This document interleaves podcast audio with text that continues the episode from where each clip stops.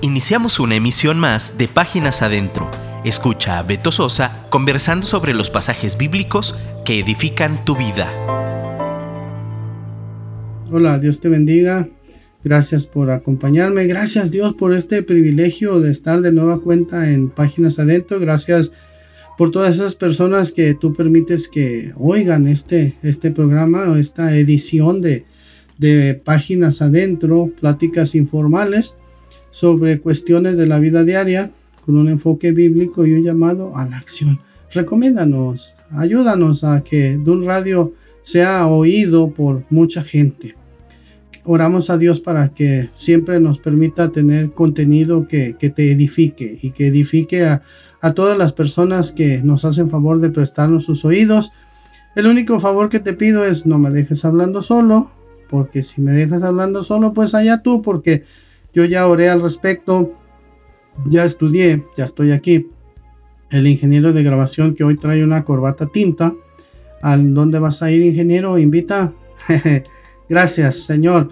Bueno, si tú has leído la Biblia, te das cuenta que Caín tenía un hermano que se llamaba Abel y que por cuestiones de celos, eh, Caín mató a Abel y un día Dios le lo, lo increpa y le dice, ¿dónde está tu hermano? Y Caín le dice, no, pues no sé, ¿soy acaso guarda de mi hermano? Y bueno, eso, eso quedó ahí, eh, lo utilizan muchas, muchas personas en, en, cuestiones que tienen que ver también con, con pláticas de formación y, y de superación personal y eso. Bueno, en este caso, yo quiero que tú reflexiones sobre esto. ¿Será acaso que somos guardas de nuestro hermano, guardas de nuestro prójimo. Yo creo que sí. Dios ha puesto a alguien o Dios te ha puesto a alguien a alguien para cuidar, para que tú le cuides. Y esa es tu responsabilidad. Y posiblemente esa responsabilidad tú la adquiriste deliberadamente o por el simple hecho de ser ciudadano de este mundo y de estar cerca de ese alguien. Eh, lo queramos o no eh, nos, nos eh, guste o no nos guste, yo espero que si te guste, Dios te ha puesto a alguien para que le cuides. Mira, si decidiste casarse, casarte más bien, en esencia, pues tú tomaste la decisión de compartir tu vida con alguien los años que te quedan en este mundo, si es que el Señor no viene antes y nos lleva y bueno, entre otros privilegios, lo que conlleva esto es eh, que vas a compartir tu vida con alguien y que vas a cuidar o, prometen cuidarse, prometemos cuidarnos para nos casamos el uno al otro. Y si decides tener hijos, pues mayor, con mayor razón, ¿no? Estás obligado a velar por el desarrollo, por el bienestar de ellos, hasta que los hijos sean maduros e independientes y puedan hacer su vida eh, por ellos mismos. Y esto en pocas palabras significa pues que cuando ellos ya hayan desarrollado la capacidad de cuidarse ellos mismos y de cuidar a otros, porque siempre siempre sucederá que tenemos a alguien a quien cuidar. Bueno, Dios te ha puesto a alguien para que lo cuides, para, para tener eh, precisamente cuidado de ellos, ¿no? Y bueno, cuidar a otro tiene mucho que ver con la edad.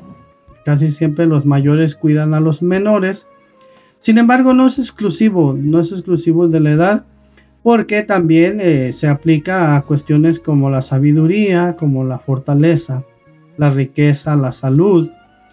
Los que más tienen deben velar de alguna manera por los que menos tienen. Si te fijas en, todas las eh, obras literarias, en las películas, siempre, siempre el, la estrella de la película tiene alguien que lo cuida, ¿no? Eh, vemos que es su, su maestro, es, su papá, es alguna persona, pero siempre, siempre surge que, que todos tenemos quien nos cuida y nosotros tenemos alguien a quien cuidar.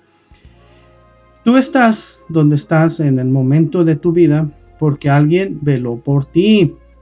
Es muy posible que esa persona ya no está entre nosotros, ya no está en este mundo, ya está gozando de la gloria de Dios. Sin embargo, tú eres su legado, tú eres su herencia. Eh, si tu papá fue el que te cuidó, bueno, la Biblia dice que herencia del Señor son los hijos. Y bueno, aunque no lo notemos abiertamente, pues todos, todos nosotros, sin importar la edad, tenemos por lo menos, por lo menos una persona, aunque son más, eh, pero por lo menos tenemos una que nos cuida, alguien que nos cuida. Pero también déjame decirte que Dios te ha puesto a alguien para cuidar, alguien a quien tú debes estar al tanto de, su vida, de su desarrollo y no hay manera de escapar de esto, ¿eh? No, no puedes decir, es que yo prefiero esa, esa situación hacerla a un lado. Yo no quiero tener esa responsabilidad. Pero esa responsabilidad ya está eh, implícita en nosotros, ya es parte de nuestra misma naturaleza.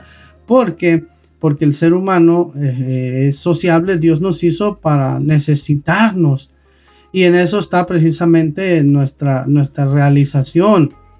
El saber que podemos velar por el bien de otros y cuando ellos avanzan hay gozo en ello. Tú puedes eh, ver las historias de la Biblia como, como eh, los profetas tenían cuidado de su pueblo y los profetas siempre tenían una persona en la cual vaciaban toda su sabiduría, toda su enseñanza, todo su legado y luego el, discípulo continuaba con la labor, ¿no?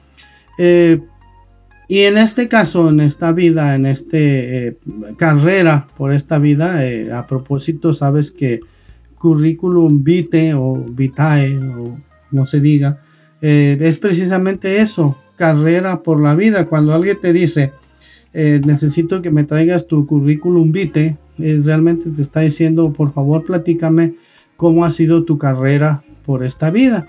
Bueno, en esta carrera por la vida, es muy posible que tú seas el proveedor, que tú seas el protector, que seas la almohada, que seas el hombro donde alguien necesita llorar, que seas el paraguas, que seas el peldaño que necesitan subir, que seas el ejemplo, que seas el padrino, que seas la escalada por donde hay que subir, o la escalera más bien.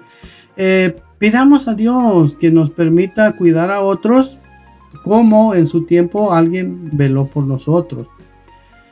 Y es posible que alcancemos a ver los resultados de nuestro esfuerzo.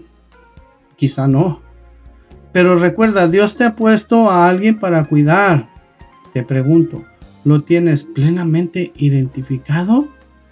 Y lo que decíamos al principio, soy yo guarda de mi hermano, sí, sí eres guarda de tu hermano. Y si tienes un, puesto, eh, digamos, si eres maestro, pues tienes gente que cuidar. Si eres eh, líder de jóvenes, tienes a quien cuidar. Todos en esta vida tenemos a alguien a quien cuidar. Y no solamente uno, son varios. Entonces el Señor Jesucristo, fíjate, enseñó, amaos los unos a los otros como yo os he amado. Gracias, gracias de veras por acompañarme. Ahí quédate, yo te busco. Muchas gracias y Dios te bendiga. Escríbenos por WhatsApp 3335 890851 y déjanos un comentario. Te esperamos en nuestra próxima emisión.